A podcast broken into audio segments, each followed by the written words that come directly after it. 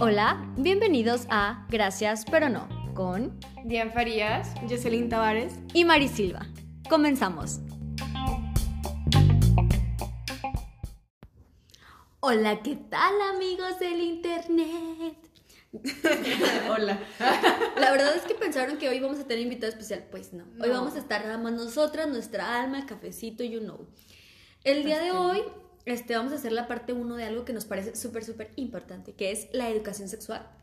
Vamos a hablarles un poquito desde nuestra perspectiva y sobre lo que nos tocó vivir a nosotros, en, o sea, conformando como la educación sexual, ¿verdad? Eh, y pues ya después la teoría, la, la, cosa más densa, se las vamos a dejar para el próximo episodio. Quizás no sea el próximo, pero sí después. Entonces, bueno, vamos a comenzar. La neta es que soy Mari, no recibí educación sexual como se debía y estoy aquí esperando que alguien me diga qué pedo, no, es cierto. Y, y, evidentemente no vamos a ser nosotras que le diga qué pedo, pero... Pero pues aquí estamos, ¿no? Sí. Este, la neta, mm, yo fui a, a escuela pública al principio y no tuve una educación sexual tan chida. De hecho, creo que no la tuve.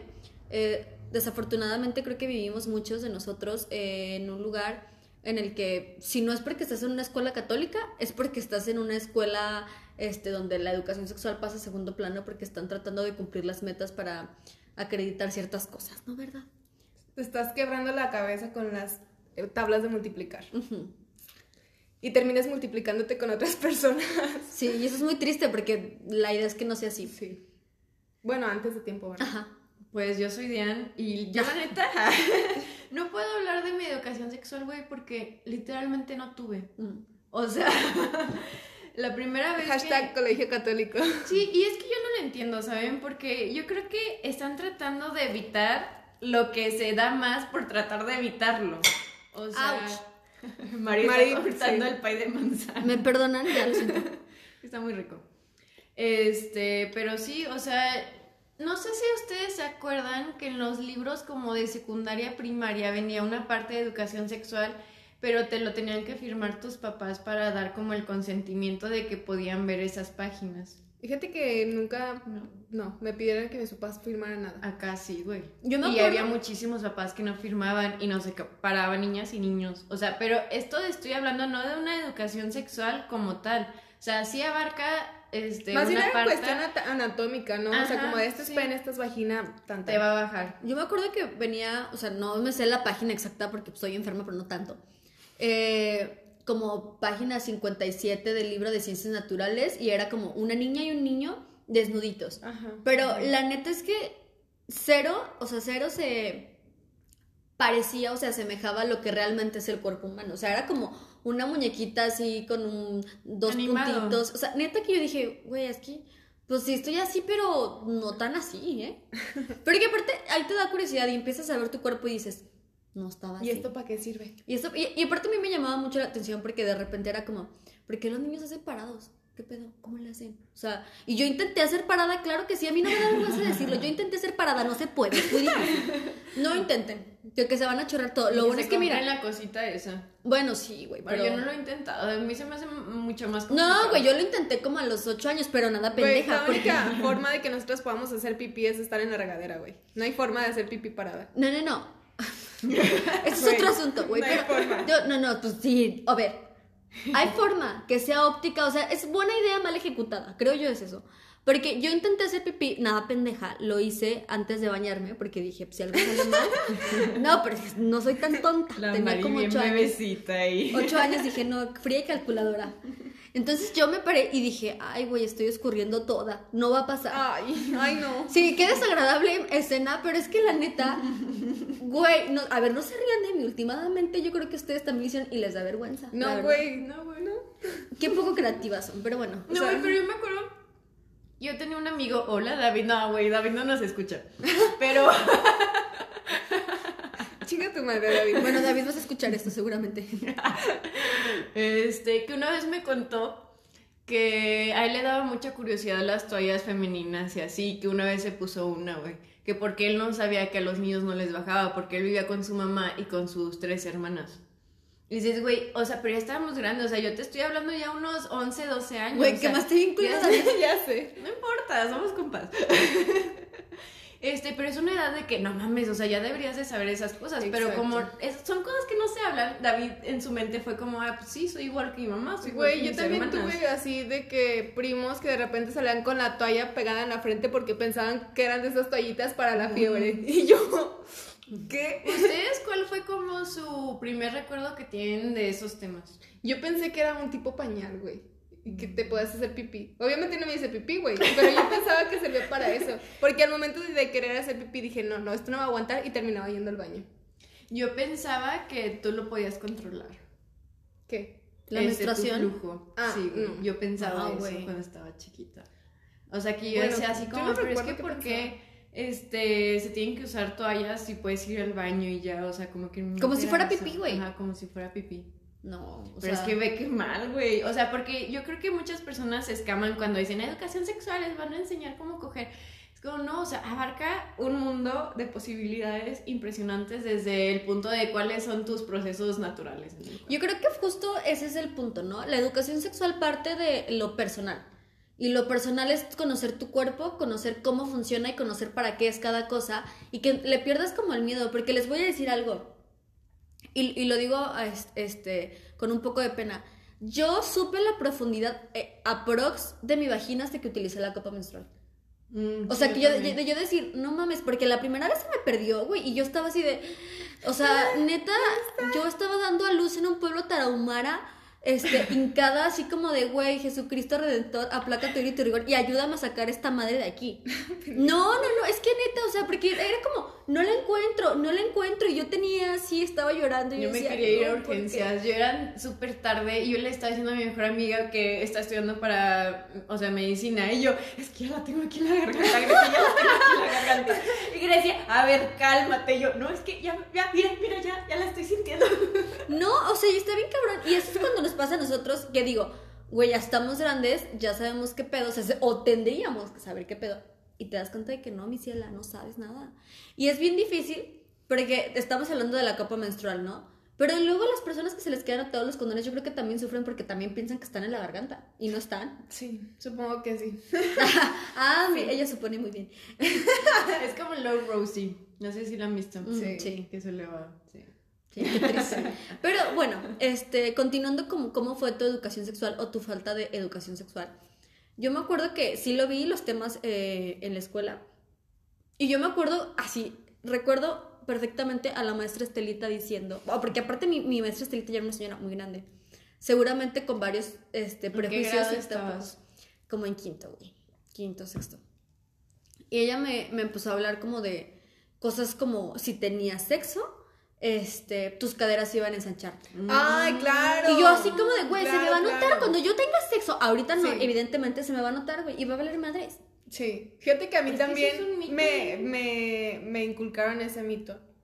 Eh, De incluso... que las mamás se dan cuenta. No, deja de eso. Todavía hace poco recibí un comentario así de mi mamá. Y yo, ay mamá, ojalá. No, Pues sí estuviera que- bien caderona, mamá. Y pues te das cuenta de que existen millones de mitos mal. Eh, porque se persiguen. No sé, si se persinó, yo dije, me voy a persinar. güey, se persinaron.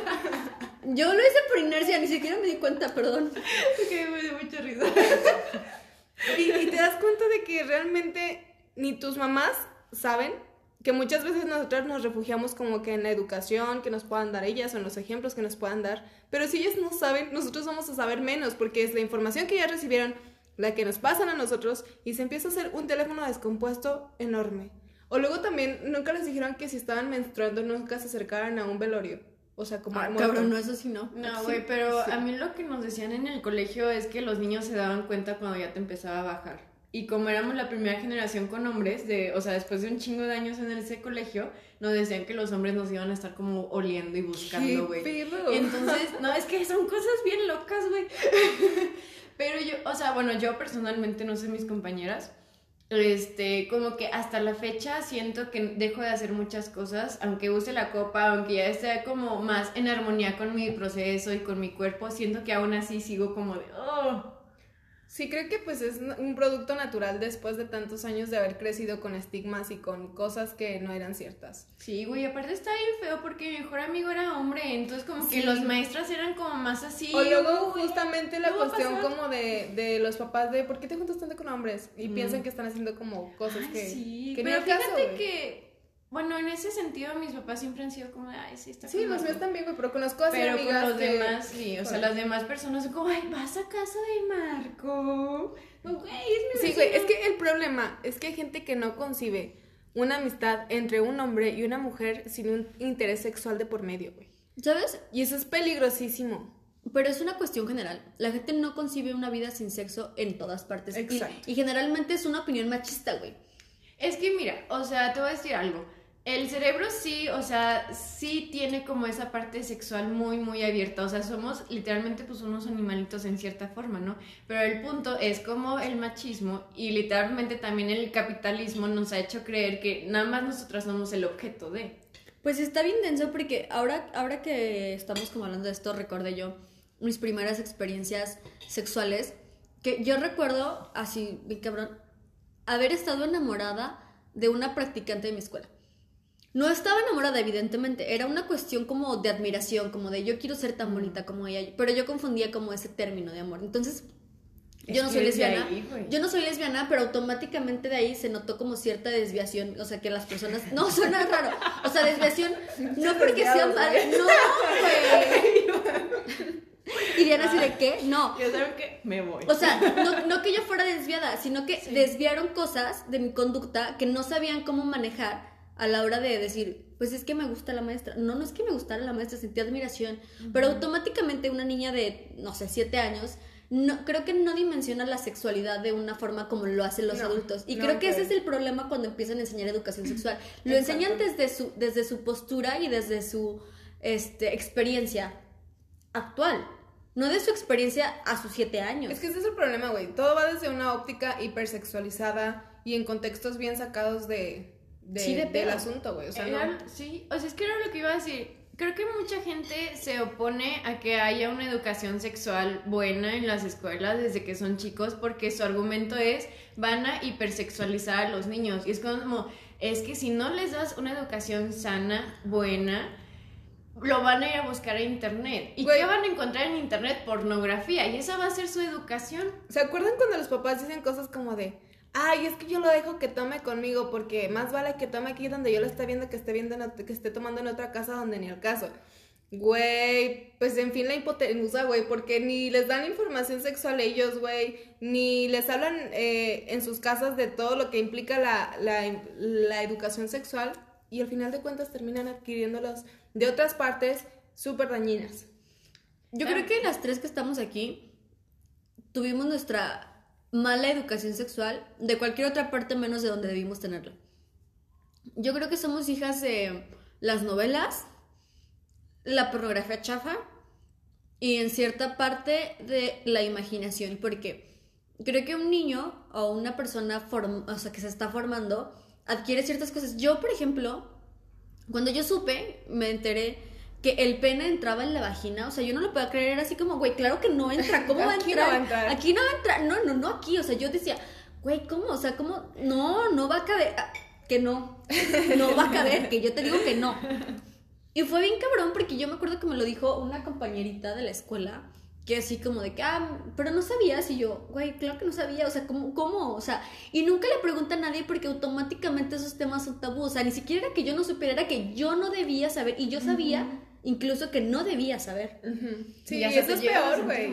Ajá, es como, no mames, Eso ¿por qué es peor, esto, exacto. Y luego también muchas veces, también pasa eso, güey, que adquieres como que conocimientos de tus amigos o amigas que están peor que tú, güey. Güey, yo me acuerdo, no me acuerdo cuántos años tenía, yo creo que estaba como en quinto o sexto. Mis papás me dejaron un libro de sexualidad, obviamente para niños, en mi cuarto, güey, así como súper a la sorda. Y nunca me volvieron a decir No nada, güey. Mis papás nunca han hablado de eso conmigo. Fue como, ay, pues ahí cuando tenías como unos 8 o 9, güey, pues te dejamos ahí un libro. O sea, Hablando de libros, ya, ¿eh? Y ya. hablando de libros. Yo tuve el cubo no mames, No me enseñó puras estupideces, Ay, no, o sea, no. por amor a Dios y al prójimo. Es que mira, la neta en ese tiempo era lo que había. Y era como, ¿qué hubo con? ¿Quieres estar actualizado, quieres, era como si fueras un hermano pancardo, güey, quieres estar en la chaviza. Güey, pero aparte, ¿quién le deja esos temas a, A Jordi Rosado. güey? o sea, es igual, es igual de malo que la presidencia de AMLO, güey. Sí, la verdad O sí. sea, no, y aparte la, otra 4T. morra, que la neta creo que también es comunicóloga, no, yo no estoy demeritando a los comunicólogos, pero honestamente, cuando tú tratas de enseñarle a adolescentes, es un tema cabrón. O sea, yo la verdad sí pretendo que nadie menor de 18 años escuche esto.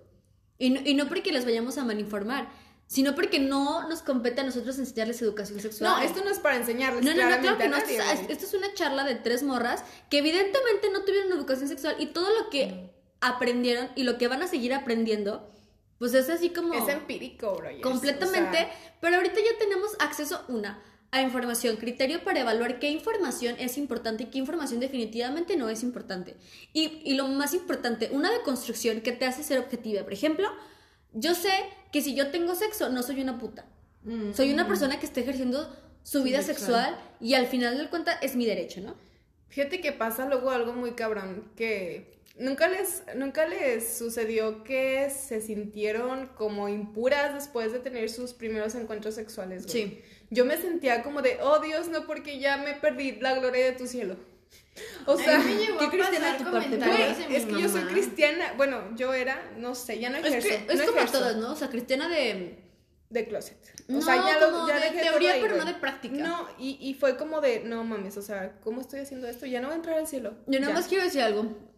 Mm, Jocelyn una vez se casó con Dios, pero eso es otro Sí. tema. Tengo mi acta y mi anillo, bueno, los tenía, ya no los encuentro. Entonces ya imaginarán cómo me sentía. en tu- Y yo, yo me sentía Pero muy es que sucia, güey. o sea, es una angustia muy fea. Sí, es ¿no? como de, O sea, mi mamá va a saber, mi papá va a saber, todo el mundo se va a enterar, voy a quedar embarazada. Y si no quedo embarazada, ya me contagié Nadie de algo. Y exacto, güey, como que una misma, en, en ese entonces, ahorita obviamente ya no, te sentías como muy, muy demeritada o infravalorada por haber tenido una vida sexual activa. Antes, del del matrimonio. matrimonio. Exacto. A mí, ¿saben qué me pasó? este... Que me decepcioné bien cabrón. Claro, güey. o sea, No, es que yo dije- ella, ella, ella, ella. No, güey. Bueno, sí, aparte. Se pone roja la No te pusiste roja tú, güey. Creo que te proyecté. Yo no estoy roja. Este. Fue como. O sea, esto va a sonar feo y, y ojalá. Bueno, esa persona nunca nos escuchar. Fue como. Creo que ni siquiera entró. Dos segundos. Silencio incómodo. Y ya. Es que aparte te venden una idea de que tu primera vez va a ser como, Como las flores, eh, olor a vainilla en el ambiente, que qué asco, ¿verdad? Sí, Pero te venden una idea así como súper, súper idealizada y obviamente cero eh, cercana a la realidad. Pero luego te das cuenta que a mí, por ejemplo, me dolió hasta el alma. Ay, sí, sí, sí. No disfruté nada porque sentí un dolor que yo dije, madre mía, me están ¿Por qué hacen desprendiendo por placer? los ovarios. Sí, yo no entendía, güey. Yo dije, ¿qué? Y digo, yo no estaba tan chiquita, güey. O sea, no, pero Yo, dije. sí, yo estaba muy grande. Bueno, ¿Por para la edad promedio en que las personas empiezan a tener o a iniciar su vida sexual, porque esa es otra. No es perder la virginidad, es iniciar tu vida sexual. Porque desde ahí va como el mito de ya, perdiste la virginidad, ya eres la mujer de ese hombre. ¿Qué? Qué asco, no, gracias. Les voy a decir algo que a mí me ha ayudado como mantra de vida. Yo no le doy a alguien, y aunque suene feo, todos los actos sexuales que yo realizo son para beneficio mío. Yo no le estoy dando a nadie, no le estoy otorgando algo a alguien, no estoy premiando a nadie. Es como, güey, yo lo quiero hacer y lo voy a hacer por mí. O sea, es como mío, mío, mío, mío, mío. Sí. O sea, no, porque no, güey, luego es como, le diste tu virginidad o le entregas, ay, no, que se vaya la Y chingada. deja ¿ese eso, güey. Luego muchas veces nos preocupamos como mucho por satisfacer a los demás y ni siquiera pensamos en nosotras en el momento, en estar ahí presentes y conscientes, güey. Es como de, ¿le estará gustando a él? ¿O lo estará disfrutando? Y es como de, güey, pregúntate si tú lo estás disfrutando y si te está Pero gustando es a por ti. el mismo machismo, ese pensamiento Ah, claro, porque- como de yo tengo que servirle a él, o sea, yo es como de, no, yo, yo lo tengo que satisfacer a él. Y yo siento que también es mucho el tema de la pornografía y que siempre ponen como a la mujer, si se fijan, o sea, hay más como tomas a las morras que a los vatos. Y, y Sí. deja de eso, güey. Sumado a eso, como que siempre el estigma de tienes que satisfacer a los hombres para que no se vayan de tu lado. Mm. Siento que esa es una idea que está súper arraigada en nuestra sociedad, en nuestra cultura. Como de, güey, si se fue con otra morra o si se fue con otro vato es porque le diste más, mal sexo. Porque no lo satisfacías, porque no le cumplías en la cama. Seguramente alguien lo hace mejor que tú. Es como de, güey, no. La equidad en la cama, y bueno, y en, la- y en el sillón y donde quiera que lo quieran hacer, es bien importante porque yo no soy sexóloga, no estoy nada relacionada con ello, pero escribí un artículo donde explico Uy, sí, muy bueno, ¿eh? se los vamos a pasar. Este, donde explico ciertas cosas y no quiero decir que es como una regla básica y que son principios importantísimos, pero sí son- son 10 cosas que yo creo que les van a ayudar mucho a mejorar su vida sexual a ustedes, no a su pareja, a ustedes, que es lo más importante en una vida sexual activa. Y es que creo que cuando vas disfrutando lo individual, se nota en esa conexión como que con la pareja, pues. Sí, porque la neta, algo que, que ya ahorita yo creo que ya han escuchado mucho es, es bien difícil y más como mujer, esperar que alguien te complazca si tú no sabes complacerte a ti misma. Sí. Es una cuestión bien complicada, pero real.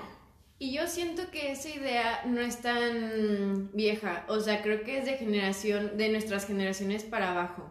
Porque yo creo que las personas que tienen ahorita 30 años no les enseñaron como de, ay, la masturbación femenina es buena, ¿eh? O sea, como que hasta tienen la idea de, Güey. no te puedes tocar porque eso es impuro. Fíjate Y esa idea Hay es mujeres como, que mueren, güey, y jamás tienen un orgasmo. Sí. Y Porque también la idea de tener placer, tú como mujer es como por, pero lo- como le decía Jocelino, primero es él, que termine él. Ujú. Como que hasta te sientes sucia. Y aparte siempre vemos muy normal el, el hecho de que el hombre se masturbe. Siempre es como, Ujú. sí, ya sabemos que los niños se miden el pene entre ellos, güey, pinches primitivos, no sé por qué lo hacen. Güey, les voy a contar una historia de un vato. Conozco un vato que una vez me confesó que él vendía porno en su escuela. O sea, no, güey. O sea, literal, ojo, ojo, es- escuchen esto. Ojo. Ojo. Quemaba discos con pornografía que bajaba de Ares y la vendía en su escuela. Ay, güey, o sea, ven cómo está Y justo, justo por eso tenemos una pinche generación que no vale pa' pura madre. Sí, es que no.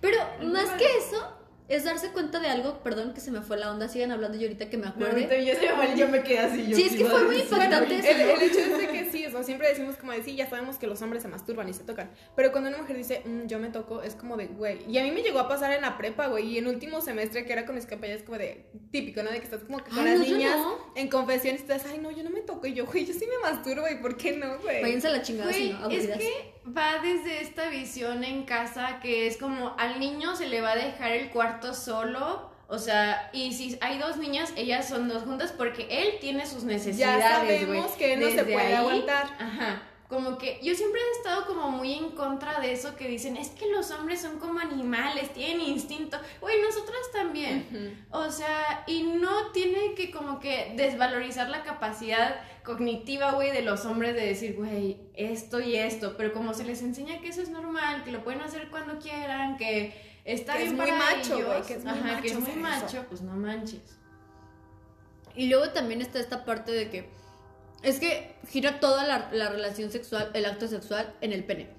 Piensan que el fin último es la penetración, o sea, como que acaba ese güey, se viene y automáticamente, oye, Bye. se acabó el acto sexual. Si tú te No, quedas güey, a medias- pero verdad. Bueno, Exacto. Desgraciadamente el pinche triste mundo hetero cochino, así es, güey, que es bien triste, en Sí, fin. es bien triste. No, sí es triste, porque piensan que es como el prep, no importa, que yo creo que el pre es de Creo lo que- más importante Creo en que no una es relación como sexual. tanto el pedo hetero, güey. Creo que es más bien como... El pedo de coger culero. Yo también Sí. creo eso, pero bueno. Pero no, pero vamos siendo honestas. Nosotros creo que tenemos un proceso de deconstrucción.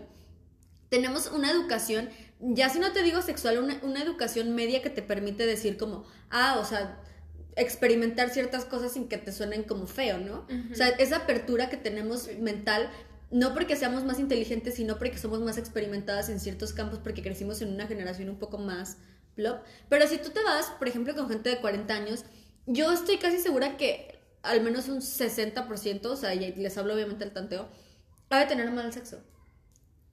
Y Ya ten- no lo tiene. Oye, pues no sé. Porque yo siento que también, este, antes no estaba tanto la cultura como de meter cosas, de juegos, de juguetes, de como que abrir el panorama sexual y que es como, ay, no, no, no, no, no, no.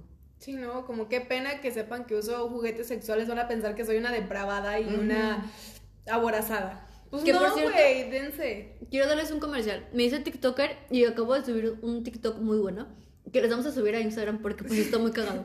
Este, compramos, bueno, compré yo, no compramos, compré yo. Lo compartimos. creo. No, no es cierto. Compré el Satisfyer y la neta sí está chido, está interesante. Estamos probando cosas nuevas. Y está muy cagado porque le hice un TikTok muy bueno. Al rato se Está los mostramos.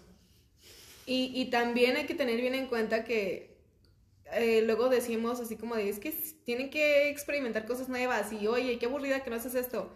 Me quedé pensando ahorita que lo dijimos, güey, porque lo dijimos. Y digo, güey, no, o sea, tampoco cada quien eh, va a ir explorando conforme a su realidad y conforme a sus gustos y a sus necesidades, güey. O sea, también si no les gusta masturbarse, no siéntanse presionadas a tener que masturbarse ni a tener que experimentar cosas que a lo mejor ahorita no estén seguras ni estén como Mm, completamente... Sí, yo estoy de acuerdo con Jocelyn en ese punto. Creo que eh, hemos estado diciendo cosas como, tienen que hacer esto, tienen que hacer otro. Yo les recomendaría que lo hicieran. Mm, Para conocerse Ajá. a sí mismas. Pero también, sea, también hay que decir algo. Todas las personas somos diferentes y a todos nos gustan las cosas diferentes o de una... Pero nunca lo van a saber si no lo experimentan. Yo, por ejemplo, ahora sé este, que no soy lesbiana. Qué buena noticia, ¿no? Pero el punto es que, güey, quizás nunca lo hubiera sabido si no lo hubiera experimentado. Y suena, suena así como de... "Eye". Mari. Ella, qué pedo. Pero es, es parte como de esto. A lo mejor yo soy muy abierta. Entiendo que hay personas que no lo son.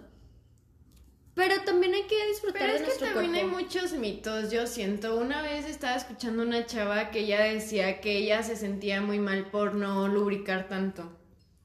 Y o sea, atrás de la lubricación hay muchísimas cosas, desde la ansiedad que te está causando el acto, porque muchas veces lo es- estamos haciendo, pero en tu cabeza dices que está mal, y si mis papás se enteran, y si bla, bla, y si me quedo embarazada. Entonces eso hace que tu cuerpo pues mande como señales de, güey, esto también está mal, ¿no? O sea, Sí. pues tu cabeza es muy, es muy poderosa, perdón.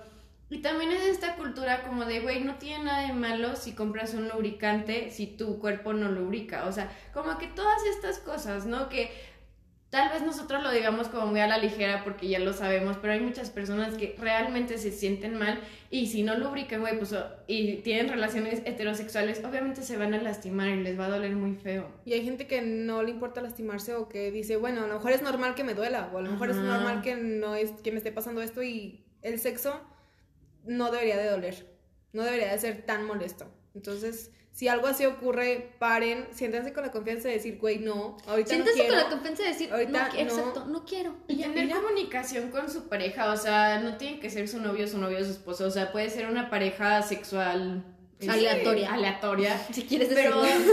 pues es que tiene que haber comunicación porque yo siento que nos han enseñado que hay de varios temas que no se tienen que hablar, como ya lo hemos hablado, como de, güey, cuánto ganas, de política, de religión, de bla, bla, bla, pero la sexualidad es otro. Y creo que en muchas parejas, no sé si estoy mal, o sea, pero yo así lo he sentido también conforme mi experiencia en las parejas hetero sí es un poquito más complicado. Bueno, mi experiencia personal, porque como que entre niñas es Sí. como más de, ah, sí, esto, lo otro, bla, bla.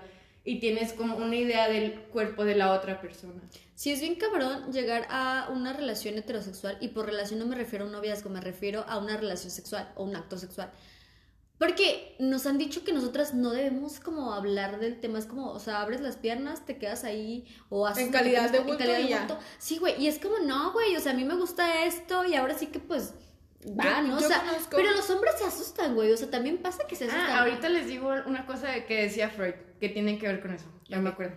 Yo conozco a una persona que después de tener relaciones, eh, es una mujer, mm, se hacía exámenes de embarazo, de VIH, así como de, ¿qué pedo? O sea, y era una pareja estable, güey.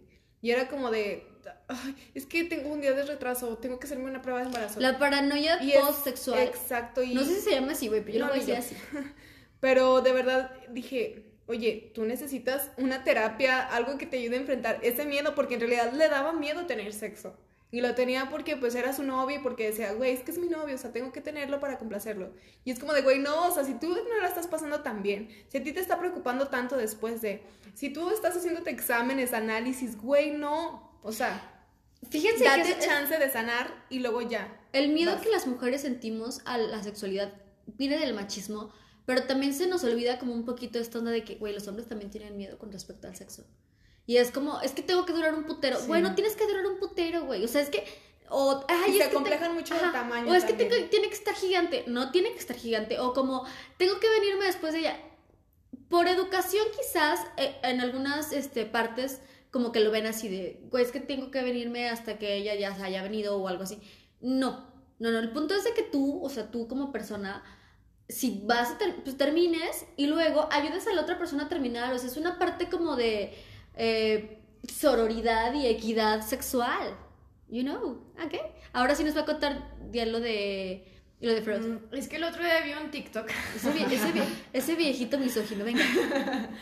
de un chavo que decía que le gustaba mucho una muchacha, pero que se sentía mal pensando en ella sexualmente. Y esto se traduce a... Ay, es que le hice así, güey. ¿Qué pero pedo no con ven. la hermana Pancardo aquí sentada al lado? Bueno, y luego. No sé de quién hablas, María. No, yo tampoco, yo. Ay, no quieren saber, no importa. La Bueno. gente sí entiende. Pero esto quiere decir que siempre va a haber una virgen y una puta en el cerebro de los hombres, porque así está configurado desde el machismo, la sociedad, la cultura, la forma en la que fue educado, chalala, chalala. Este, que una mujer que sirva para el sexo no sirve como pareja potencial de toda la vida porque va a ser una puta. O sea, que a una mujer le guste el sexo es como un mensaje de que te va a poner el cuerno. O que es una promiscua o que X. Y una mujer que sea una puta, híjole, ¿no? Entonces, si a este vato le está dando miedo sexualizar a la mujer que le gusta, pues que realmente no le gusta. O sea, es como tú vas a ser la virgen. Y me da miedo y hasta puedo decir como repugnancia pensar en ti en esa forma. O sea, no le estás dejando como ejercer la libertad Exacto. sexual a la mujer. Siempre es como de, de virgen, esa novia virgen santísima, pura, casta. Porque si estás con alguien que no cumple esas expectativas o esos requisitos, es como de, no me merece el noviazgo. O, o luego pasa mucho de, ¿cómo le va a presentar a esa mujer a mi familia? Es como de, ¿qué? o sea, no tiene que cumplir estándares para nadie de tu familia. De hecho, no tienes que cumplir estándares para nadie. Pero Obviamente, güey, pero menos para la familia. Es como de, güey. Es como, sí, sí está como medio... Y es que aparte está esta onda de que la sexualidad es sucia, güey. Uy, y la claro. sexualidad no es sucia. Es que creo que lo relacionan demasiado con la pornografía, güey. Por eso lo Sí. ven, yo creo que tan sucio. Y, y hay que decir, la pornografía no es educativa, para eso está el post-porn, que es como una onda más, este, educativa, por así decirlo. Pero la pornografía es entretenimiento, ¿me explico? O sea, la realidad es una, la ficción es otra. Y la pornografía es ficción. Nadie, te lo juro que nadie compra una pizza y termina cogiendo con el repartidor. Nadie. Bueno, quién sabe. Ni aunque diga el, el video amateur, no, no pasa, es, es actuado. Eh, Tenemos que decirles, es actuado. Sí. O sea, yo lamento romper esos corazones, pero es actuado. Y también el, el alto consumo de pornografía luego daña como la percepción que tú tienes de cómo debe ser el sexo. O sea, las expectativas que vas creando como de, no, pero es que 20 segundos de eyacular, no pasa, no pasa, no, no, no, no. Y hay pausas y hay un buen de cosas que no salen. Y hay Y la producciones. intimidad va mucho más allá de las relaciones sexuales. También eso es una parte de la sexualidad muy importante. Sí, güey, yo creo que sí deberíamos de ser más selectivos con quien compartimos, no nuestra sexualidad, güey, pero con quien sí nos abrimos más en una relación sexual. Porque hay gente que no vale la pena como inmiscuirte o poner de medio tantos sentimientos luego tanta, tanta energía, abrirte tanto, liberar tus chakras, no, güey, te los ensucian. Y también, este, ahorita me dio risa porque estaba viendo a Jocelyn hablar súper entrada, porque, güey, lo cree del alma, y yo creo con ella Sí, lo mismo. Pero eh, también esta onda de, pues somos seres sexuales y la pornografía, no estamos diciendo que sea mala, simplemente les estamos diciendo que es ficción. O sea, yo no, nosotros no venimos aquí a decirles, ya no vean pornografía nunca más, es- o sea, eso, no, no, no. Porque lo van a seguir haciendo, tampoco es como que nos hagan mucho caso, ¿verdad? Pero no, o sea, estamos diciendo que no es real, que no, no te puede educar. Desgraciadamente nosotros crecimos educados por la pornografía y yo creo que generaciones atrás muchísimas Muchísimo más. y más extraño. Y justo por eso ahora creo que con la apertura, o sea, la, la apertura en tantos aspectos de la vida, en el conservadurismo, en, en otras cosas, los chavos de peluche, o sea, las personas más jóvenes que nosotros y las generaciones más jóvenes que nosotros, tienen la oportunidad de conocer más cosas de las que nosotros conocimos. O sea, hay más información, hay más apertura, les vale más madre. Y eso está bien, a mí me gusta que les valga madres, porque el hecho de que les valga madres quiere decir que ya lo están desatanizando. Ya no, lo es, ya, no lo están viendo como algo que no pasa, que es así como reservado para el matrimonio etéreo, místico y que no lo tocas nunca. Ya lo están viendo más en su realidad y que es parte de su vida, porque la sexualidad es parte de la vida de todas las personas, la ejerzas o no la ejerzas. Sí. Sí, totalmente. También yo creo que le voy a robar su frase a Mari de ojo. ojo. ojo. Eh, todo su tiempo, porque yo siento que muchas morritas aceptaron tener relaciones sexuales porque era como las pruebas de amor de ese entonces. Ay, por también, favor, quítense esa idea. Sí, como que también educar en esa parte, ¿no? Como de no vas a contener a un hombre o una mujer o lo que tú quieras, este, por tener relaciones sexuales. Y eso también se me hace bien peligroso, güey, porque también hay que hablar de que existen las violaciones en el noviazgo y en el matrimonio y en todas las formas. O sea, no porque sea tu pareja estable, quiere decir que a huevo tenga, tengas Ni te debes sexo, güey. No, nadie te debe sexo en esta vida. Nadie tiene acceso, acceso, acceso VIP, perdón, acceso VIP a tus genitales ni a nada. O sea, no, no, si tienes relaciones o te toca de forma lasciva, durmiendo es, es violación. O sea, muchas cosas que luego como que no, no vemos del todo porque es como... es que no lo dimensionamos. Ajá, pero es que no es malo, pero esto sí es malo. Y la otra, este, creo que ya nos fuimos un poquito por el lado de ejercer la sexualidad como vida sexual afectiva.